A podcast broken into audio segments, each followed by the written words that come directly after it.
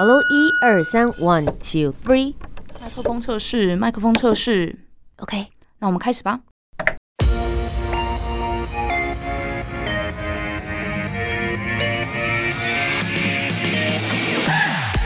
很会说，很会讲，不再是广播主持人的专利。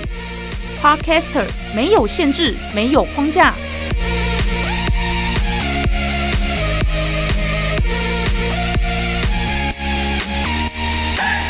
两性、职场、文化、生活，三十分钟，三方观点，奋力激荡。我是涂杰，我是苏珊，和播客一起播客闹闹。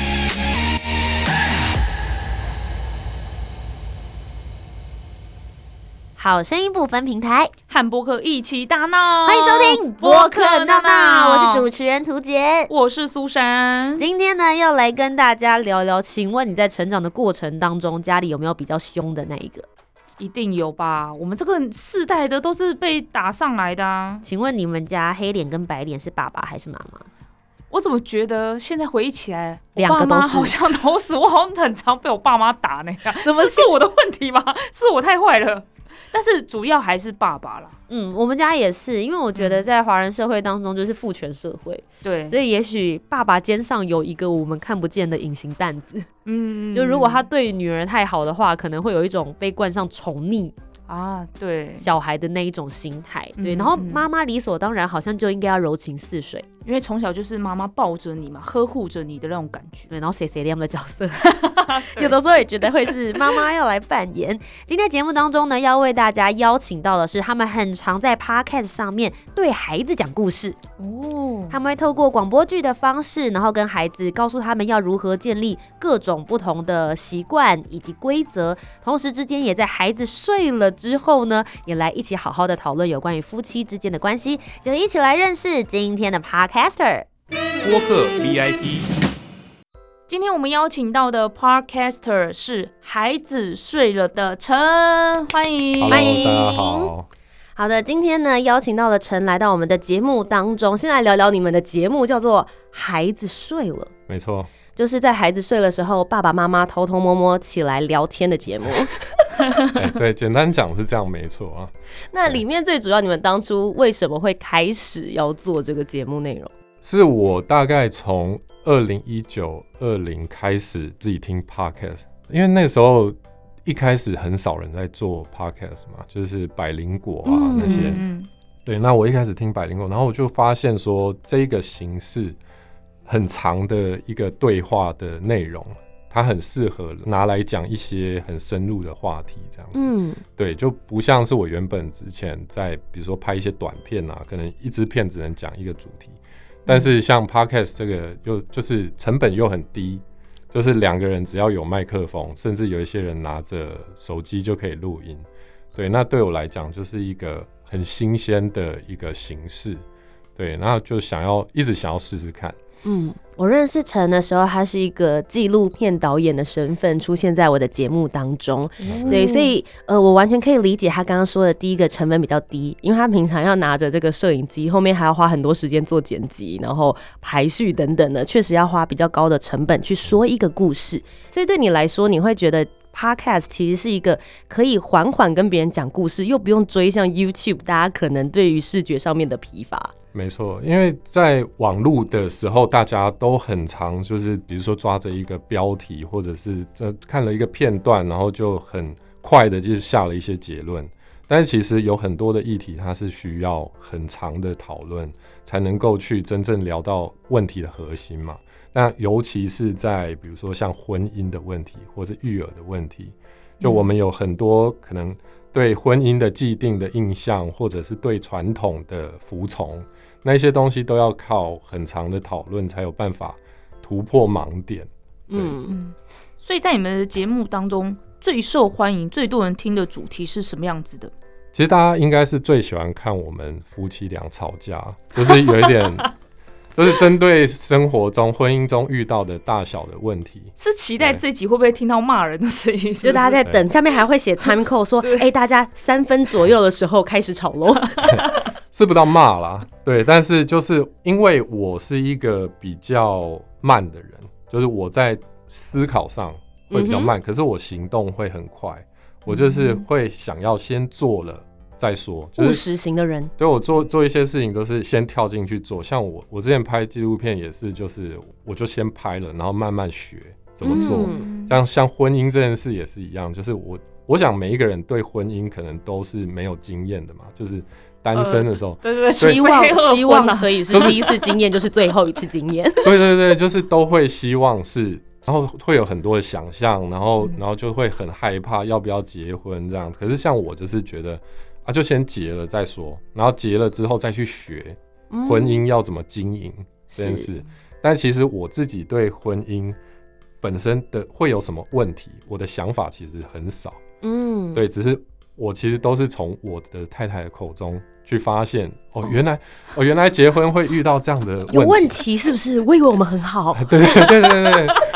老公都常是一个很天真的状态，就是比如说像在要不要过年啊这种事情上，嗯，身为一个男生，可能很少会去思考到说，哦，一个媳妇到人家家里去过年，那是一个什么样的状态，什么样的压力或什么。因为你的生活形态没有改变，就是在你自己家过年呢、对对对对对，因为我们就是一个父权社会嘛，所以我享受了很多父权的红利。哇，你讲的理所当然、所以我就我就过得很很轻松这样子，所以嗯。所以在这样的轻松的状态，然后遇到我太太的问题的时候，就会突然产生冲击，就是哦，原来结婚会遇到这样的问题，嗯，对，所以我觉得做这个节目有一个机会可以跟我的太太做这么深度的沟通，嗯。就是对于她所遇到的婚姻中的各种意见啊什么的，然后我我就有时间去慢慢的消化，嗯，对，然后因为我又是一个很爱工作的人，所以我就会想要把婚姻跟工作有点结合在一起。对，因为在在我们讨论这些议题的同时，其实我也在赚钱啊，就是我也在做节目啊，对不对？就是所以对我来说是一个很经济实惠的选择，这样。感觉很像实境秀哎，就是哎，我们现在要吵架，等一下，等一下，摄影机来的那种感觉，是也没有到这么这么刻意啦，对，嗯但是就是每至少每一个礼拜都会有一天晚上，我们可以好好的来聊，嗯就是我们婚姻生活有什么好笑的事，或者是有什么遇问题想要嗯讨论的。有一种一举两得的感觉啦。嗯不过刚刚在听他讲的时候，他会说他在婚姻里面也许是比较慢一点点，或是比较天一点点的那种感觉。但面对到孩子跟育儿的时候，我觉得爸爸跟妈妈没有一个人可以置身事外。所以今天我们就一起来聊聊，到底在孩子成长的过程之中，你们家有设定黑脸或者是白脸吗？就进入我们今天的主题。闹闹 Topic，我是今天值班的苏珊，今天想要来跟两位一起来讨论，就是在孩子长大的过程当中，需要黑脸跟白脸的角色吗？虽然呢我还没有结婚生子，但是我哥哥弟弟都有小孩，那身为姑姑的我呢，就要常常陪小孩子玩。那我对于小孩来说就是玩伴，我们相处时光就是要开心的玩，所以我非常避免在玩的时候凶他们。因为我也很怕他们会讨厌我这样子，然后我也觉得说自己的定位其实是没有资格凶他们的，因为我觉得呃，这件事情应该是爸爸妈妈在做，而不是让外人来做。除非是那种我觉得非常没有礼貌，然后他们如果养成习惯，对于他们长大是会有影响的事情的话，我才会很严肃的跟他们说。不然一般的情况下，我都不太会凶他们。但是呢，我有一个亲切的例子，就是我有一对表哥表嫂，他们从小对小孩就非常非常的凶。我其实也不太认同他们教育孩子的方式，就是一直很凶的指使、威胁、情绪勒索，甚至表嫂的口头禅是那个谁谁要来喽，那个谁谁就是我表哥，也就是他们把爸爸形塑出一个很恐怖的角色，对，就是他出现就一定要打人，就是要骂人的这样子。然后有一天呢、我在我侄子口中听到一句非常恐怖的话，他就是心情很不好，好像被惹怒了，闹脾气这样。他说了一句说：“你们让我不开心，我也要让你们不开心。”我整个吓到，就是你到底是在什么样的环境下长大的，都会讲出这种话这样子。所以今天就想说来跟大家讨论一下，在教育孩子的时候，父母当然一定要想法跟行为是一致的，才会让大家觉得说，哎、你们是有原则的在教育小孩子。但是好像不用那种偏激的，两个人都是黑脸。所以想问问两位，在小时候跟父母相处的时候有什么样的相关经验？那现在有小孩的话，又会如何分配黑脸跟白脸呢？图杰怎么想？嘿，大家好，我是涂杰，然后我要来跟大家分享的是我小时候的经验。呃，我们家是黑脸白脸非常明确，就是我爸就是黑脸，然后我妈就是白脸，所以我爸会来塞了我两巴掌，这是个比喻啦，没有真的打我，就是他会来骂了我之后，然后妈妈就会赶快过来摸摸头给我糖吃，他们是用这样子来去平衡彼此的角色，所以我从小也觉得好像就是这样，确实会有一点点。畏惧爸爸，然后爸爸会是一个很有尊严的角色。我觉得这其实对我来说有一个问题，比如说第一点，在我长大之后，我不太容易对爸爸吐露心事，因为我看到他就会就是怕，然后会觉得我跟他讲什么，他会不会 judge 我，他会觉得说哦，你这样做不行，那你应该要女孩子要有女孩子的矜持，或是呃，你应该要怎么样的去做？我觉得他好像会把他自己的观念灌输给我。然后，但第二个我想要讲的事情是我蛮惊讶的，我以为那是我爸爸的个性，可是后来长大在跟他聊天的时候才发现，他那个时候聊一聊，他就突然沉下来，就跟我说，没有人喜欢当黑脸，但是那是他跟我妈妈在当时生我的时候他们的讨论，他们觉得好像自己在家里就要建立一个这样子的所谓的引领般的角色，而在当时的父权社会之下，他会觉得他理所当然要扛下来，可他说其实。女儿就是我的前世情人，每个人也都想要给她秀苗苗。我干嘛没事对你凶？每次凶完你，回去都觉得好想哭这样子。所以我就有感觉到说，其实爸爸也不是很想要当这个黑脸，然后妈妈就有一种好像是那个。剪到后面很鹬蚌相争，渔翁得利的那一个感觉，就是哎，反正你们就是弄一弄啊，反正妈妈永远都是最甜的那个角色，结果小孩就变得跟妈妈超级亲。对我，我觉得这个中间的过程，在小时候你会觉得好像就应该要这样，长大之后开始跟自己的父母可以用比较对等方式聊天。我就会开始质疑这件事情。那到底黑脸跟白脸是必须要刻意营造，还是说其实是大家自己的个性应该要随性的去发展？因为我自己现在没有小孩，我真的好难去体会。然后我也没有办法现在就直断定说我到底会是黑脸跟白脸。所以我很好奇，已经有小孩的他们的家庭又是怎么想这件事情的呢？播客这样说，我们家就是。没有黑脸跟白脸这件事情，就是我跟我太太，就是用自己的方式去对待小孩，就是我们自己想要怎么对待他，就怎么对待他，就是基本上不会是我们先讨论出一个哦，你就是黑脸，你就是白脸这样的状态，因为就像刚刚你讲到的，就是如果我今天很想要跟我小孩很很要好、很亲近的话。那怎么办呢？我如果当黑脸，我就要一直对他很严厉这样子吗？呃，尤其我又是一个很喜欢我女儿的人，前世情人啊，对啊，就是像你讲前世情人嘛，就是很喜欢跟他玩在一起啊，然后跟他很亲密啊。那但是其实这样的状态之下，在我去很严厉的告诉他一些事情的时候，他反而比较会听哦，因为他知道说，哦，爸爸现在是真的生气了。对啊，因为你如果每次遇到你爸爸，他就是很凶，那你就不知道他的标准到底在哪里嘛。嗯，对，所以，我我如果今天是平常真的都跟他很好，然后会说我爱他，或者是跟他分享很多心事，但是今天我突然很安静，然后对他很严肃，就是对他的这个行为表示不满的话，他才会知道说，哦，现在是认真的。嗯，对啊，所以我我们不会刻意的去说。呃，谁一定是黑脸，或谁一定是白脸？你怎么想呢？Let's battle！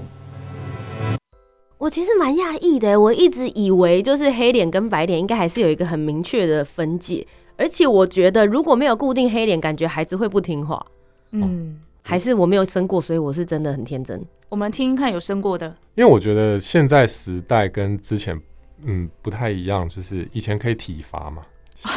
现在，现在其实常常遇到一些小孩很白目的时候，我们也会在那边开玩笑说啊，好怀念那个旧时代，可以 好怀念可以打他的时候，是不是？对啊，像我们自己的小孩是可以打了，我我们自己小孩不会，你们会打小孩吗？不会，就是我们从因为我自己小时候也被体罚过，就是我知道那个其实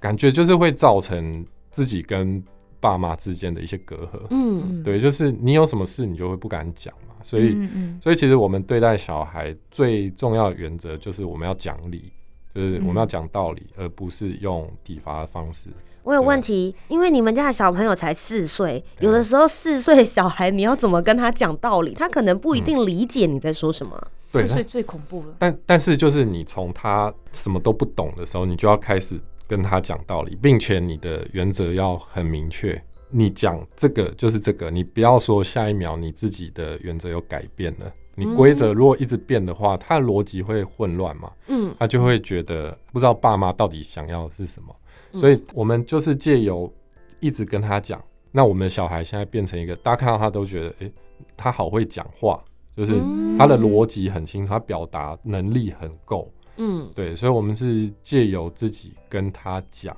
来训练他的一个逻辑的思考能力。有没有什么样子的例子？就是你可以举说，你们家小朋友，比如说他对于某一件事情有一些他自己的想法，那你们是怎么样子透过沟通跟讲理来去跟他讨论？对，因为大家都不太喜欢让小孩看太多电视，所以我们家的规矩很明确，就是你你睡前可以听三个床边故事，或者你也可以选择你要看三个短的卡通，就是他很喜欢看佩佩猪嘛，或者是沙拉与乖乖鸭嘛等等，嗯，就那种一集五分钟这样，那你看三个就是十五分钟。嗯哼，对，所以我们会有很明确的睡前的仪式，就是你就是要先刷牙，然后再洗澡，然后就可以看卡通，然后看完卡通就是尿尿，然后睡觉，嗯。就是每一个都很明确嗯。告诉他。然后如果今天他就是觉得呃我想要听故事，那你就听三个故事，对，或者是他有时候会说，我今天想要一个故事搭配两个卡通，就他会觉得他自己有选择，但其实都是在我们的原则规范里面。对，但当然有时候小孩就会就会突然说，哦我今天还想要再看一个。嗯，我今天想要听五个。对，但这个时候你就要很坚持，就说、嗯啊，我们是说几个，就是三个嘛。嗯对，或者是他今天就说他很想要一直玩玩具，嗯然后他他就会自己跟我们说，我今天不想要看电视，我今天想要玩玩具玩久一点。对他就会自己养成这一个原则。哇，他这么小就会排列组合了。对，啊，对，就知道今天功课要做哪些，然后我要如何去完成它，这样子。哎哎，对，没错。时间管理大师。真的对啊，对啊，就是你要让他知道他有什么样的原则可以去运用嘛，然后他就会养成那一个逻辑。哎、我想问一件事情，因为我觉得在父母的角色里面，有的时候你又很想要跟孩子很亲近，所以你就会在爸爸妈妈，然后呃教导或领导的角色，有的时候想要把他变成平辈，又想要用朋友的方式来跟他沟通。你们是怎么样子来转换那个角色的？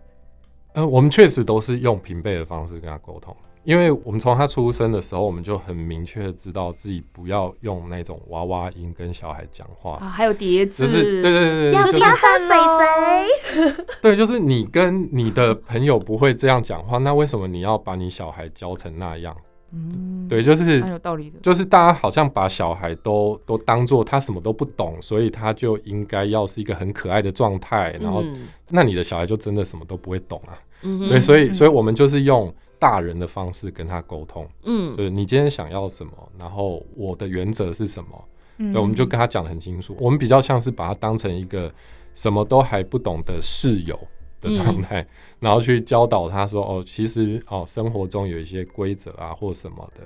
对，那就是用大人的方式去跟他讲。嗯嗯。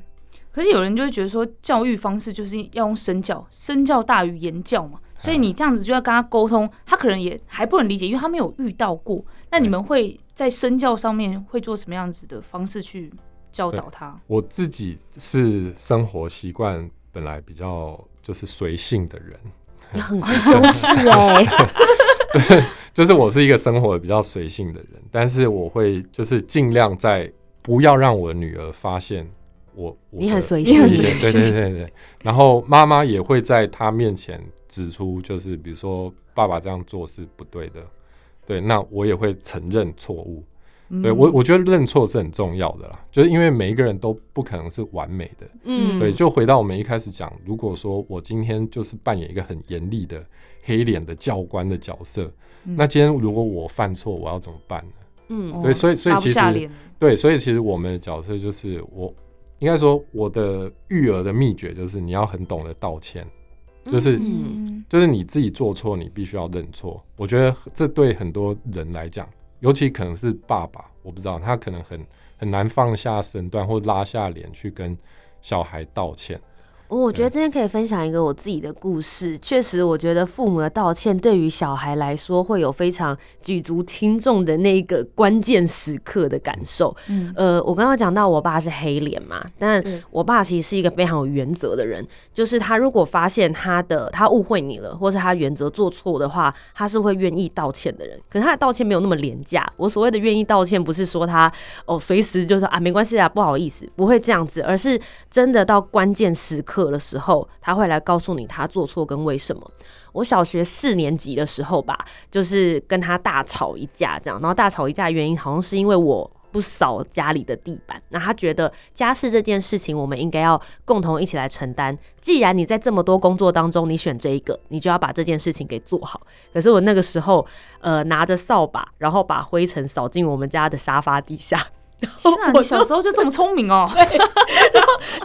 不想把它做完，就是你明明已经拿了扫把了，你却不把事情做好，你想把它丢进没有人看得到的地方就走掉，然后我被我爸抓到这样子，然后他就把我抓过来，然后念一念，然后我也很大声的咆哮他，然后我就跟他讲说，我在这个家里，我感觉像女佣，我要离家出走。扫个地就变女佣了。我不知道我当时在想什么，我现在想起来很好笑。然后我爸就塞了我一巴掌，这是这是真实，然后这也是他人生这辈子唯一一次，就是我非常有印象。然后那一巴掌当时对我来说超级痛，而且因为我觉得打的那个状态是不止打在脸上，你就是打在心里，觉得说你就跟那个八点档一样，你打我，你刚刚是不是打我？然后我就真的很难过，然后我就冲出家门哦。我大概消失了可能三个小时，然后那三个小时其实也就只不过是去隔壁家的阿姨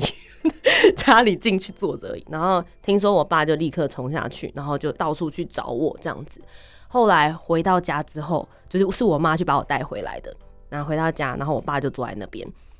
然后我们就都没有讲话。然后就突然就转过来跟我讲说对不起，然后我爸就哭了。嗯，然后我当下就也哭了，因为我从来没有看过，就是身为黑脸的爸爸对我流眼泪这样。嗯然后他就说：“我觉得你刚刚真的做错了，我真的想要告诉你，就是你不能把你做好的责任没有完成，或是推卸给别人。我想教你这件事，可是我找不到更好的方法。我当时很气，所以我就打了你。这件事情真的是我非常非常不对的地方。”对，但是我对于我要教育你，刚刚就是你要把地扫好这件事，我不后悔，因为你真的也有做错，你愿意为了这件事情，我们两个彼此道歉吗？嗯，我觉得这这就是很棒的沟通，很棒哎。对，然后我觉得呃，这个过程对我来说其实蛮重要，是因为呃，我爸就对我道了那么一次歉，可是我会知道他在这方面他是很能够拿捏自己的原则。那相较之下，我妈虽然是白脸，可是我妈从来没有对我道过歉。哦嗯就是她就算觉得她现在做错决定，她也从来不会跟我去做这样子的内容，所以我就会觉得像你刚刚提到的道歉这件事情，我很难拉下拉得下脸。对啊，嗯。对，我们跟小孩吵架的时候，就是比如说我们比较大声吼他的时候，嗯。我们也会跟他道歉，说其实我们不应该这样子大声的吼你，嗯，但是你刚刚真的做错事情，所以我们必须要告诉你这件事情的严重性在嗯哪里。对，所以他他也就会培养出一个，他不会在外面大吼大叫，就是、嗯就是这个原则，就是他人人不应该大吼大叫嘛。嗯但可是嗯如果你常常在家里吼小孩，那他可能就会在外面就是吼别人，对啊，嗯就会讲话很大声这样。那你们如果想要告诉他一个新的规则，或是教他一个新的礼貌的话，你们会怎么去建立这件事？哦，这就回到我们节目其实有一个很红的单元，叫做“一起说故事”。嗯就一开始是节目中的一个小单元，是就是我们跟小孩讲故事，然后把它录成一个广播剧，这样给大家听。那后来因为它实在太红了，就是大家 大家都很喜欢很喜欢，所以我们就开了一个节目，就叫做“一起说故事”嗯这样子。那我们在里面就会有一些故事，就是关于规则的，比如说我们一开始就是有一件很困扰的事情，就是他不喜欢大便，他他喜欢忍住，嗯嗯嗯，然后他那个时候就是孩子会有一个时期，他就是一直忍一直忍，然后你就看得出来，他明明就已经想要上厕所，对，然后就不自己去这样子，嗯。然后那个时候我们就编了一个故事叫《强强与大便虫》，然后就把大便虫被关在肚子里面啊，然后很痛苦，很想要出去的那一种整个故事写出来。是那他听完那个故事之后，他就学会了，他就知道说我要去他要厕所，拯救大便虫，就是会去厕所把大便虫放出来。然后那个故事还有另外一个教训，就是呃，青菜是大便虫的衣服，所以他们在里面会很冷，很冷的话，它要衣服嘛，嗯所以那小孩就要多吃青菜，大便虫才有衣服可以穿。对，然后他有时候就会哦说，那我要多吃青菜，对，嗯。让大便虫有衣服可以穿，就是我们用一个故事的方式去告诉他，但这也算是另外一种的骗小孩嘛。对，但是是很聪明的包装对。哎，呃，所以其实我们的节目上有一个很红的，就是强强系列，就是强强与蛀牙菌，就是教小孩刷牙，是。对，或者是就是强强与大便虫这样子。我觉得强强要威胁到巧虎的地位喽。所以所以所以很多爸妈就会许愿说，我真的很想要我的小孩学会要要早起，或是什么，就会告诉请我们，强强帮助我们。请强强早起好吗？对，因为说说实在，就是故事其实它不只是说打发小孩时间，它其实可以教小孩很多的事情。嗯，对，所以我们就是透过这样的方式去去教他一些新的观念，这样子。嗯，我之前有一次跟我侄子侄女一起出去吃饭，然后我侄女很不爱吃饭，我也不知道，她就瘦瘦的、哦，她甚至有一次就身体状况太差，然后医生发现她大便是灰白色的，就是不是正常健康，就是太不喜欢吃东西。但是我在跟她吃东西的时候，我就会演一出戏，还干嘛？我就说你现在吃东西进去，你里面有超人，你超人要强壮才有办法对抗病毒。那你现在吃这个，你超人才可以吃到你吃的东西，这样子。然后我就一直演说怎么吃，然后超人在里面会哇好开心啊，一直吃一吃。然后你现在喝汤的话，超人可能要拿雨伞要遮一下这样子，然后他就开始有兴趣了，他就觉得好好笑。他说：“那我现在吃这个超人会怎么样吗？”我说：“那你吃吃看啊。”他一吃到，他就自己也演起来说超人在里面干嘛干嘛，然后不知不觉他就吃好多东西哟。就是故事的力量。真真的的，人家在想说，哎、到底怎么跟小朋友沟通？也许这也是一个其中的方法。爸爸妈妈都要是编剧，哦，对呀、爸爸妈妈都要很有想象力、创造力才行呢。你对于你们这个家庭，然后你跟小孩之间的关系，你自己有些什么样子的期许吗？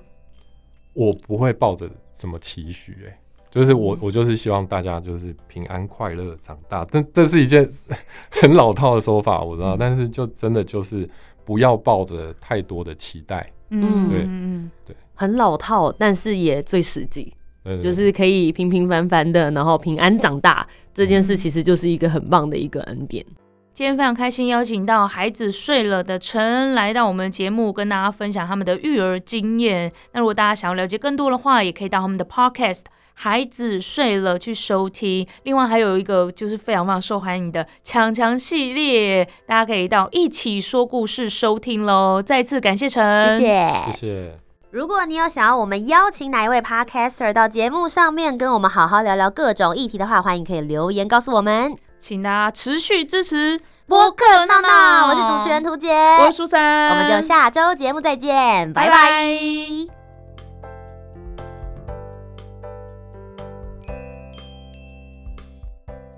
我是孩子睡了 Podcast 节目主持人陈彦豪。我相信婚姻是一段关系的开始，而不是结束。好好的学习跟沟通，就可以让关系更好。